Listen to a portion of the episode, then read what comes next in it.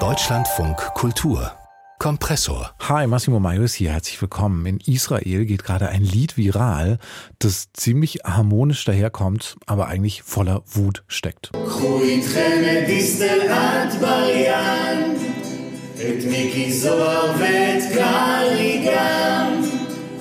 ואת גפני ואת גולדנו ואת דרעי השקרן, צאו מכאן. ja, die Melodie ist natürlich von Sound of Silence von Simon Garfunkel wird hier von drei Stimmen gesungen und wie gesagt, es ist ein ziemlicher Wohlklang, aber der Song richtet sich ganz explizit an die israelische Regierung und fordert die einzelnen Politiker auf, abzuhauen. Get out of here, so wird der Titel des Songs übersetzt oder im Deutschen auch mit Scher dich zum Teufel. Und warum dieses Lied gerade so viral geht in den sozialen Medien in Israel, was es für Nerv trifft, bespreche ich mit dem Autor und Journalisten Ofer Waldmann, der in Israel lebt. Herzlich willkommen, Herr Waldmann. Hallo, Herr Mayo. Wir wissen hier in Deutschland von X, von äh, früher Twitter, dass dieses Lied wohl gerade die Runde macht in Israel. Ist das denn wirklich so? Wie ist das Lied denn zu Ihnen gekommen zum Beispiel? Ja, also dieses Lied hat mich über sämtliche Kanäle erreicht, von der WhatsApp-Gruppe der Familie, der Familie meiner Ehefrau, äh, Kolleginnen, Kollegen, durch die Schule, also tatsächlich aus allen Richtungen. Und worum geht's da? Was genau singen diese drei Musikerinnen und Musiker da? Die drei Musikerinnen und Musiker sagen das, worüber man eigentlich in Zeiten des Krieges nicht sprechen soll, nämlich äh, über die Rolle der Politikerinnen und Politiker in der Katastrophe, die wir gerade in Israel erleben. Und sie sagen ganz klar, wie sie gesagt haben, in einer sehr deutlichen Sprache, die man so vielleicht auf DLF Kultur nicht direkt übersetzen sollte, get out of here, haut ab. Mhm. Also die zählen verschiedene Politikernamen auf, ne? Also Smotrich habe ich zum Beispiel erkannt und äh, zählen einfach die Namen auf und sagen dann, dass die verschwinden sollen. Ist das so? Sie zählen die Namen der Regierungsmitglieder, der Ministerinnen und Minister, Smotrich, Bengvir, Rothmann und so weiter. Äh, einen Namen zählen Sie übrigens nicht. Das mhm. ist der Name von Benjamin Netanyahu, aber ihm wird die letzte Zeile über, naja, verschiedene Bezeichnungen gewidmet. Was vielleicht interessant ist, jede letzte Zeile bei jedem, äh, ja, bei, bei, bei jeder Strophe ist die Begründung, weshalb sie abhauen sollen, weshalb sie verschwinden sollen, nämlich, weil wir wurden, also so ist es direkt aus dem Hebräischen übersetzt, Kiharkutan, weil wir umgebracht wurden, weil wir abgeschlachtet wurden mhm. und weil wir entführt wurden. Das mhm. ist die direkte Relation zum 7. Oktober. Mhm. Der Text ist eindrücklich, wenn Sie das ähm, so übersetzen. Und das Video ist auch ziemlich eindrücklich, finde ich. Also diese drei Musikerinnen und Musiker, die sitzen da nebeneinander in einem Bunker, alles in Schwarz-Weiß. Und die drei singen dieses Lied und blicken durchweg in die Kamera, schauen uns an und die Frau schaut auch, finde ich, sehr ausdrucksstark und immer wieder wütend in die Kamera. Also es ist irgendwie emotional, aber gleichzeitig auch minimalistisch grau. Wie haben Sie dieses Video wahrgenommen?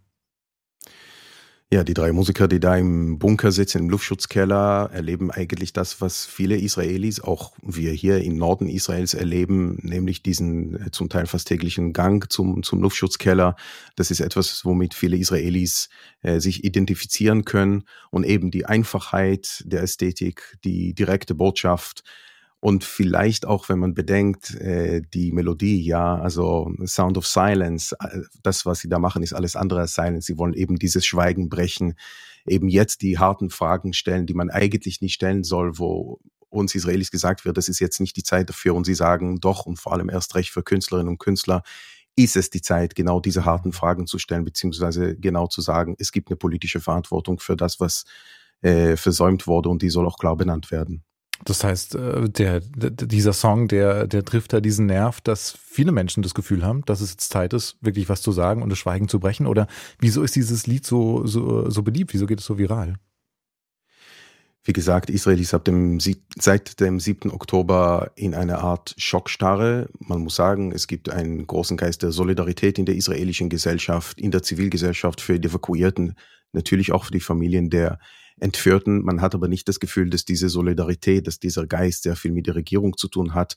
Man hat das Gefühl, die politische Klasse insgesamt, übrigens nicht nur die Regierung, hat es immer noch nicht ganz verstanden, was dieser 7. Oktober mit der israelischen Gesellschaft, mit der israelischen Psyche, würde ich fast sagen, getan hat. Und das ist eben diese Wut. Also es ist nicht nur Trauer, sondern genau wie Sie sagen, das ist ein, eine Wut, der wütende Blick der, der drei, der sagt, ihr habt uns in Stich gelassen, also haut ab. Das heißt, mit dem Song wird schon auch ein Schweigen gebrochen, ja, wenn ich Sie richtig verstehe. Also das ist, hier wird was angesprochen, was bisher noch keinen Platz gehabt hat. Also das Kritisieren der Regierung, weil, wie Sie sagen, Israel steht unter Schock. Ist es hier dann sozusagen eine neue Stufe? Geht die Diskussion oder die Verarbeitung dessen, was am 7. Oktober passiert ist, mit diesem Song auch irgendwie in eine, in, ja, in eine, eine neue Ära?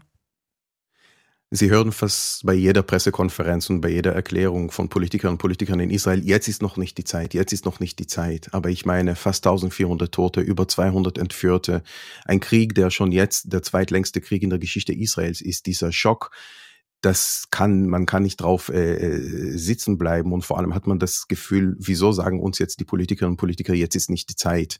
Ähm, Israel ist eine freie demokratische Gesellschaft äh, und man, man weiß, man darf nicht, nicht bis zum Ende des Krieges warten, bevor man diese, diese Fragen stellt, weil es vor allem die gleiche politische Führung ist, die jetzt auch den Krieg führt.